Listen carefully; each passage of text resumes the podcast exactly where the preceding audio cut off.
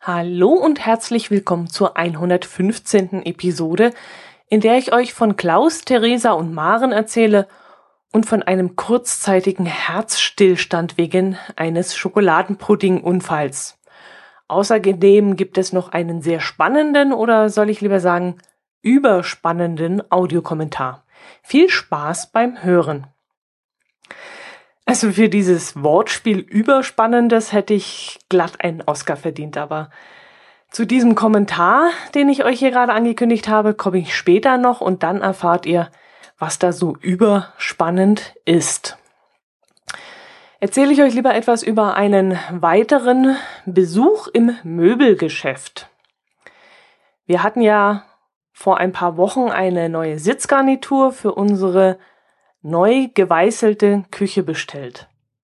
Mm, ja, bevor auch von euch die entsetzte Frage kommt, ob wir unsere Küche wirklich ge ganz geweißelt haben, also völlig weiß gemacht haben. Ja, das haben wir. Jedem, dem ich das nämlich erzähle, hat sich bis jetzt gewundert und gleich nachgehakt, ob wir nicht wenigstens eine Seite farbig gemacht hätten. Aber das haben wir eben nicht. Wir sind beide eher die Typen, die komplett weiße Wände haben wollen und diese dann je nach Lust und Laune mit irgendwelchen bunten Accessoires ausstatten. Vielleicht werden wir mal irgendwann unsere Wohnzimmerwände mal farbig streichen, wenn wir das Wohnzimmer neu renovieren. Aber da sehe ich dann eben die Gefahr, dass man sich die Farbe dann vielleicht irgendwann mal überguckt, überschaut oder was noch schlimmer ist, andere Möbel anschaffen möchte und dann muss man diese dann so danach einkaufen und so danach abstimmen, dass sie eben zu dieser farbigen Wand passt. Und das möchte ich eigentlich vermeiden. Mit weißen Wänden bin ich dann einfach flexibler, wesentlich flexibler. Und wenn ich sehe, was für tolle Accessoires es in den Ausstellungshäusern, in den Ausstattungshäusern so gibt und diese auch alle paar Jahre ihren Stil ändern, manchmal asiatisch, manchmal mediterran oder dieser Nord-Ostsee-Style, der gefällt mir auch sehr gut, dieses weiß-blaue. Dann gestalte ich eben meine Wohnung alle paar Jahre mal mit einer neuen Dekoration um und dann passen eben weiße Wände wesentlich besser dazu und damit ist man dann flexibler. Stellt euch mal vor, ich habe eine rote Wand gestrichen und jetzt möchte ich eben diesen blau-weißen Nord Nordsee-Style in unser Wohnzimmer bringen und das passt dann so überhaupt nicht. Ja, jetzt bin ich schon wieder völlig vom Thema weg. Äh, ja, ähm, Küche. Küche und neue Sitzgarnitur, da war ich. Als wir bei XXX Lutz die Möbel bestellt hatten und mein Herz allerliebster äh, das seinen Kollegen und Kumpels erzählt hat, haben die damit angefangen, ihm irgendwelche Horrorgeschichten von XXX Lutz zu erzählen. Da seien zum Beispiel Waren mehrmals hintereinander beschädigt geliefert worden andere sind gar nicht geliefert worden. Reklamationen seien verschleppt worden und was weiß ich noch alles. Irgendjemand hatte uns dann auch noch erzählt, dass er oder sie zwei Möbelgarnituren bestellt hätte, wovon eine geliefert und natürlich auch bezahlt worden war. Die zweite Garnitur kam dann aber wochenlang erstmal gar nicht und auf Nachfrage hieß es dann plötzlich, sie sei gar nicht mehr lieferbar. Und ja, eine Rückgabe der ersten Möbelgarnitur war dann aber nicht mehr möglich, weil ja schon gebraucht, weil sie ja eben schon gebraucht war. Und so fand sie oder er, ich weiß jetzt wie gesagt nicht mehr, wer das war, ähm, jetzt eben keine zweite zur ersten passenden Garnitur und muss jetzt eben damit leben, dass die beiden Einrichtungsgruppen nicht mehr zueinander passen. Und das ist dann, finde ich, richtig ärgerlich. Ja, das erzähle ich euch, weil wir inzwischen unseren Tisch und die Stühle bekommen haben, aber eben unsere Sitzbank noch nicht. Und jetzt beginnt für uns natürlich das Warten und Bangen, ob die Bank noch geliefert wird. Und ja, zumal die Bank ja auch die richtige Farbe und Oberflächenbeschaffenheit haben muss. Die Länge vermute ich wird schon passen. Davon gehe ich einfach mal aus, weil ich denke, dass das so eine Art DIN-Norm hat zurzeit und äh, die, die, die Tische und Bänke in der gleichen Länge hergestellt werden. Aber wie gesagt, die Farbe und die Holzmaserung, das ändert sich vielleicht relativ schnell und das würde mich dann ärgern, wenn jetzt die Bank kommt und irgendwie etwas anders aussieht. Ja, die Abholung der Möbel, die bis jetzt äh, angekommen sind, das verlief eigentlich relativ problemlos. Ähm, wir fuhren sicherheitshalber mit zwei Autos hin, was vermutlich gar nicht nötig gewesen wäre. Aber da ich sowieso gerade von der Arbeit kam und mich auf dem Heimweg befand, konnte ich dann noch die Sitzkissen in mein Auto einladen, die wir gleich am Tag ähm, gekauft haben, an dem gleichen Tag gekauft haben. Und zwei der drei Stühle konnte ich noch in mein Auto verfrachten.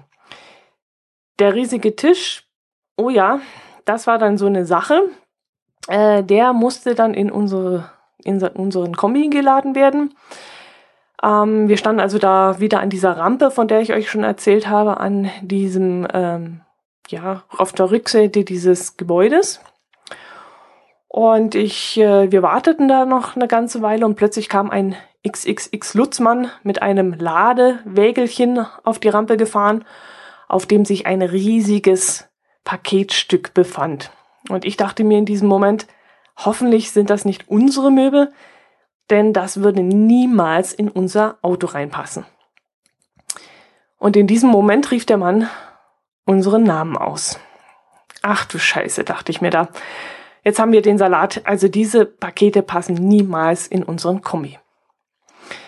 Ich drehte mich dann kurz mal um und schaute auf den Parkplatz vom Möbelgeschäft, ob dort vielleicht ein Leihhänger rumstehen würde. Das wäre nämlich Plan B gewesen, einen Hänger zu mieten, um die Möbelstücke nach Hause zu transportieren. Wir haben ja glücklicherweise eine Anhängerkupplung am Auto, weil wir ja auch Wohnwagenurlaub machen. Und so war das dann so im Hinterkopf gleich mal äh, durchgerechnet, ob wir das machen könnten. Auf den Lieferwagen bzw. Hängern von Lutz steht zwar drauf, dass sie kostenlos seien, aber ich vermute mal, dass das erst ab einem gewissen Einkaufswert gilt. Also rechnete ich dann schon mal damit, dass wir so ungefähr 20 bis 50 Euro investieren müssten, um unsere Möbel nach Hause zu bringen. Ja, in meinem Kopf sind dann, wie gesagt, sämtliche Rädchen in Gang getreten und äh, haben fieberhaft nach einer Lösung gesucht. Ähm, mein Herz allerliebster ist da jedenfalls äußerlich immer wesentlich relaxter als ich. Als ich da noch so stand und gedacht habe, oh Gott, oh Gott, oh Gott, oh Gott, das wird niemals, nie etwas, ähm, meinte er dann nur ganz lapidar, das passt schon. Naja, das erste Problem war dann erst einmal die schweren Möbelstücke von der Rampe runterzubekommen. Soweit ich das nämlich gesehen habe, gibt es dort keine ähm, ja, wie, wie nennt man das? Keine, ja, so eine Schräge, so eine schräge Rampe äh, an der Seite, wo man eben mit so Rollwagen runterfahren kann.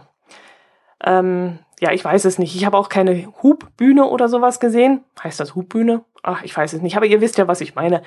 Ähm, wo man halt die Möbel komfortabel runterlassen kann von dieser hohen Rampe. Ja, egal. Jedenfalls hieß es, ähm, schnell runter mit dem Zeug von dieser Rampe und so mussten wir zwei den schweren Karton mit dem großen Tisch von dieser runterhiefen, was noch so leidlich funktionierte. Aber die zehn Meter bis zum Auto waren dann doch ein rechtes Problem, weil ich diesen verdammt rutschigen Karton nicht richtig greifen und anfassen konnte und auch nicht unterfassen konnte. Da fehlte mir einfach irgendwie die Kraft in den Händen. Irgendwann hat äh, sich dann ein wartender Kunde erbarmt und ähm, uns geholfen, die Kiste zum Auto zu tragen. Und da sollte sich dann herausstellen, ob der Tisch überhaupt ins Auto passt. Tja, was denkt ihr? Ich sag's euch. Zwei Millimeter. Zwei Millimeter links und rechts. Waren noch Platz, mehr nicht. In der Länge waren es vielleicht noch fünf Zentimeter, aber links und rechts waren, waren es wirklich nur noch zwei Millimeter, die noch Luft waren. Nicht mehr. Das hat gerade so reingepasst. Also das war echt wahnsinnig knapp. Komischerweise war dann die Sache für mich im Kopf erledigt. Normalerweise wären meine Gehirnzellen jetzt eigentlich in diesem Moment wieder angesprungen und hätten neue Alarmtöne gesendet. Denn dass der Tisch ins Auto reingeht, heißt ja noch lange nicht, dass er auch da wieder rausgeht. Im Normalfall hätte ich also jetzt wieder mit dem Grübeln anfangen müssen, äh, wie wir den schweren Tisch dann zu Hause wieder aus dem Auto rausbekommen.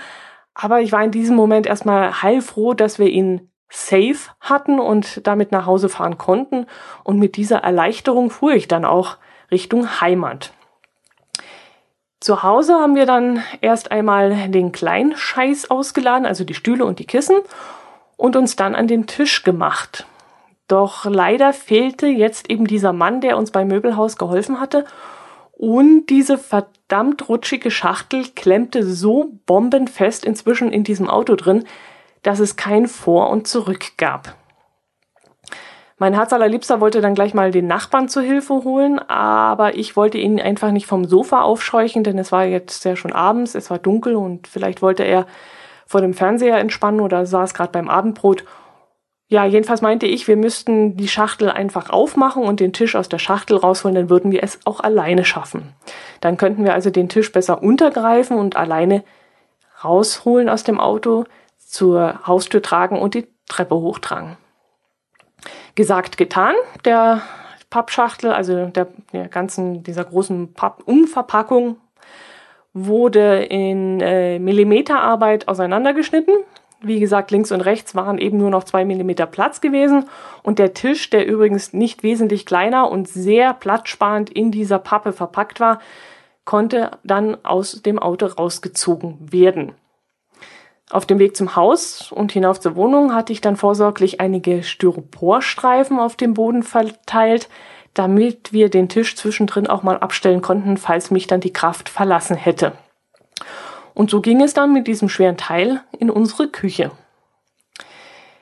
Die nächsten drei, vier Tage konnte ich dann allerdings meine rechte Hand nicht mehr schmerzfrei bewegen und ich grübelte dann noch, ob ich vielleicht am Schreibtisch irgendwie bei der Arbeit eine falsche Haltung eingenommen hatte und dann äh, ja vielleicht wieder eine Sehnenscheidenentzündung anstand oder irgendwas, bis mir dann irgendwann einfiel, dass ich ja nur einen schweren Tisch in den ersten Stock gehieft hatte. Ja, inzwischen geht's mir dann auch wesentlich besser. Die Hand ist wieder, ja, kann wieder schmerzfrei bewegt werden. Und der Tisch, der steht auch inzwischen. Mein Herz allerliebster musste zwar noch ein paar Verbesserungen daran vornehmen. Der Tisch ist nämlich ähm, ausziehbar und da lief noch nicht alles so geschmeidig, wie es sein sollte. Und da hat er dann solche Unterlagscheiben, heißt das so?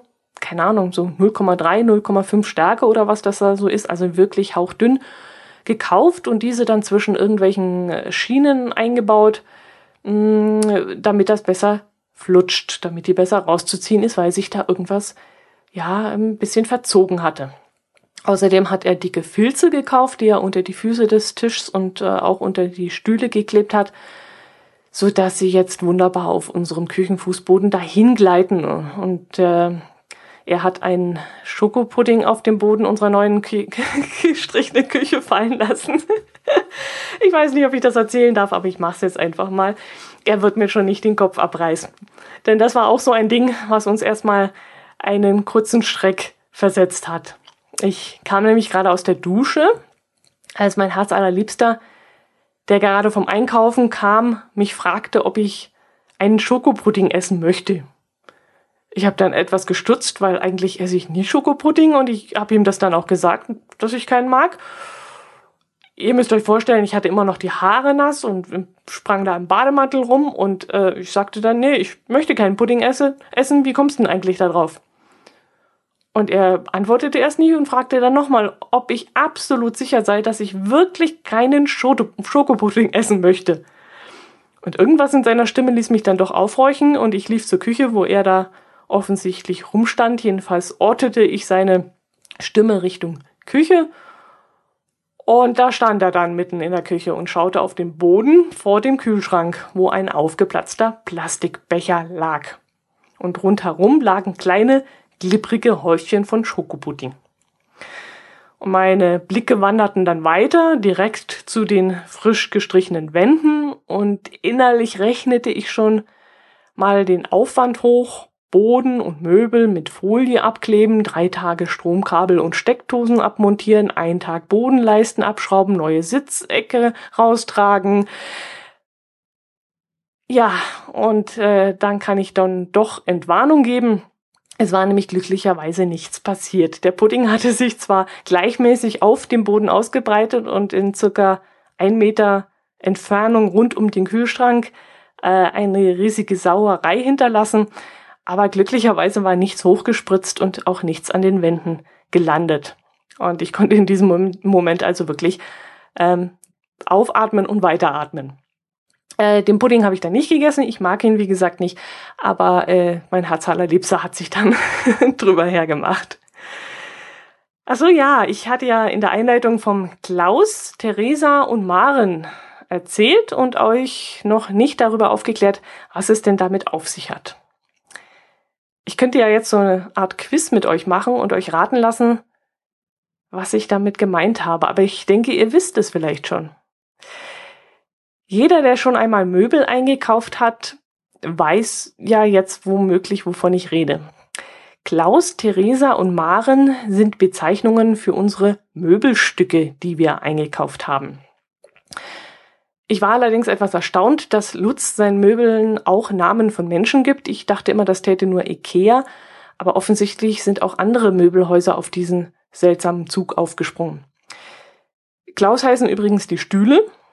Wir haben jetzt also drei Kläuse in unserer Küche stehen. Wir haben eine Theresa, weil nämlich der Tisch so heißt, und wir haben neun Marens. Jetzt könnt ihr euch kurz mal eure Köpfe zerbrechen, warum wir neun Marens haben. Ich verrat's euch gleich, aber damit es auch ein bisschen spannender für euch wird, möchte ich vorher noch einen kleinen Audiobeitrag einspielen, den mir Silke wieder einmal geschickt hat und worüber ich mich echt sehr, sehr gefreut habe.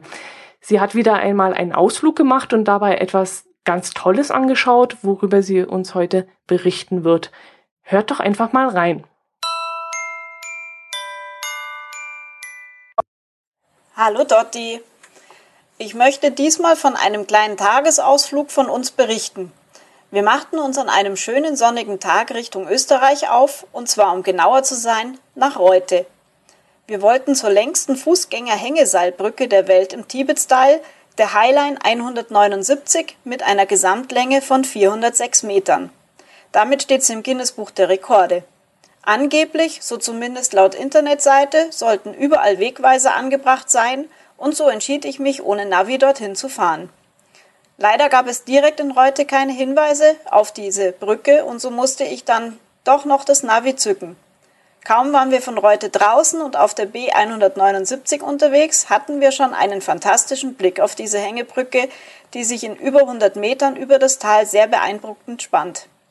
Und da fällt es mir dann doch tatsächlich wie Schuppen vor die Augen. Die Buchstabenkombination 179 im Namen der Brücken geht auf den Namen der Bundesstraße zurück. Wir kamen auf dem Parkplatz der Burgenwelt Ehrenberg an und zahlten drei Euro Parkgebühr für den ganzen Tag, die laut Automaten für den Erhalt der Burg verwendet werden. Wir gingen an der Klause vorbei zum Informationszentrum und kauften die Tickets für pro Person von 8 Euro für Erwachsene. Für einen Aufpreis von 2 Euro könnte man noch in das angeschlossene Erlebnismuseum, dem Ritter auf der Spur, gehen. Wir entschlossen uns, dass wir uns erstmal nur auf die Hängebrücke konzentrieren. So ging es circa 20 Minuten den Berg hinauf und gingen zuerst am Eingang der Hängebrücke vorbei und stiefelten noch ein paar Meter höher zur Burgruine Ehrenberg hinauf, die 1296 erbaut worden und der Mittelpunkt eines der bedeutendsten Festungsensembles Mitteleuropas ist. Weiter oben befindet sich noch die Festung Schlosskopf, auf der gegenüberliegenden Seite das Fort Claudia und unterhalb sperrt die Ehrenberger Klause das Tal ab. Von hier aus hatten wir eine superschöne Aussicht nach Reute und natürlich auf unser heutiges Ziel, die Hängeseilbrücke. Wir waren hier ein paar Meter oberhalb der Brücke und hatten einen fantastischen Blick bei klarem Wetter, wie sich die Brücke über das Tal spannt. Ich konnte es erstmal nicht glauben, dass das 400 Meter sein sollten. Es sieht so viel kürzer aus. Aber mal schauen, man kann es ja überprüfen, aber dazu später mehr. Wir haben erstmal noch die Ruinen erkundigt, die Räume der ehemaligen Burg sind überall mit Schildern gekennzeichnet und erläutern ganz gut, was hier überall einmal ganz genau gewesen ist. Danach gingen wir wieder den Berg hinab und zum Eingang der Brücke. Hier steht nochmal ein Ticketautomat, eine Tafel mit den wichtigsten Daten der Brücke und auch eine sogenannte Brückenordnung. Diese Daten der Brücke werde ich dann immer wieder einfließen lassen, also los geht's. Wir gingen durch den Eingang durch und Wow, dieser Anblick, wenn man direkt entlang der Brücke auf die andere Seite des Tals blickt, ist schon sehr beeindruckend. Wir genossen erst noch diesen Anblick und beobachteten die Menschen, die auf dem Rückweg waren, und einen Mann, der es circa 50 Meter weit auf die Brücke geschafft hat und nicht mehr weiterkam. Er hielt sich mit beiden Händen rechts und links am Handlauf fest und war wie festgefroren. Nach einer Weile drehte er sich um und ging mit sehr langsamen Schritten und kreidebleichem Gesicht wieder zu uns zurück. Ich glaube schon, dass hier sehr viele Menschen, die vor allen Dingen mit Höhe Probleme haben, nicht geeignet sind, über diese Brücke zu gehen. Der Boden besteht nur aus Gitterrosten und somit ist der Blick nach unten offen. Für Hundebesitzer wird empfohlen, entweder den Hund zu tragen oder ihm Hundeschuhe anzuziehen. Aber jetzt konnte es auch für uns losgehen, um auf den 1,20 Meter breiten Steg das Tal zu überqueren. Kaum setzt man den Fuß auf die Brücke und schon kam es mir vor, dass ich auf einem schwankenden Schiff mit starkem Seegang stehe. Ruhiges Laufen, ohne sich festzuhalten, war nicht ganz so einfach, und je weiter man sich zur Mitte eher im betrunkenen Gang vorgearbeitet hat, umso ruhiger wurde es. Für mich nicht so ganz erklärlich, aber ich bin ja auch kein Techniker. Von hier aus kann man dann auf satte 113 Meter runterschauen. Hier ist dann auch die Brücke nach oben mit sehr engmaschigem Gitter seitlich abgesichert, dass mit Sicherheit so schnell hier niemand die Möglichkeit bekommt, etwas oder wahrscheinlich auch sich selber herunterzuschmeißen. Wir liefen dann zum Aussichtspunkt auf der anderen Seite. Von hier aus ist linker Hand die Brücke und geradeaus die Burgruine schön zu sehen. Auch die vier Tragseile mit 60 mm Durchmesser, die die Brücke halten, und zusätzlich gibt es noch acht Felsanker, die mit je 17 Meter im Boden versenkt sind. Leider sieht man hier auch eindeutig den Eingriff in die Natur. Für diesen Aussichtspunkt mussten zahlreiche Bäume weichen, noch gut an den Baumstümpfen zu erkennen. Nach einer Weile rissen wir uns von diesem Anblick los und gingen über die wackelige 70 Tonnen schwere Brücke wieder zurück zu unserem Ausgangspunkt. Ich möchte nicht wissen, wie diese Brücke wackelt, wenn hier etwas mehr Wind herrscht. Bei uns war fast keiner zu spüren. Auf dem Rückweg komme ich jetzt zu dem Punkt von der Länge der Brücke.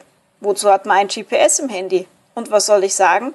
Mein Handy zeigte mir am Ende eine Wegstrecke von 402 Metern an, was ja dann auch etwas der Ungenauigkeit der Satelliten zurückzuführen ist. Leider gibt es auch ein paar Ungereimtheiten der Daten zwischen der Internetseite und der Tafel am Eingang. Im Internet steht eine maximale Brückenlast von 500 Personen, auf der Tafel steht eine maximale Last von 1000 Personen. Ein nicht ganz unerheblicher Unterschied, wie ich finde. Fazit. Wir hatten einen wunderschönen Ausflug in unser Nachbarland. 8 Euro finde ich ein bisschen überteuert, in Verbindung mit dem Museum für 2 Euro Aufpreis aber sicherlich in Ordnung. Die 3 Euro Parkgebühr zahle ich gerne für den Erhalt einer Ruine und es war am Ende ein Erlebnis, so hoch und so weit über ein Tal über eine Hängebrücke zu laufen. Ich kann es nur empfehlen. Liebe Grüße und noch eine schöne Zeit wünscht euch Silke. Ciao!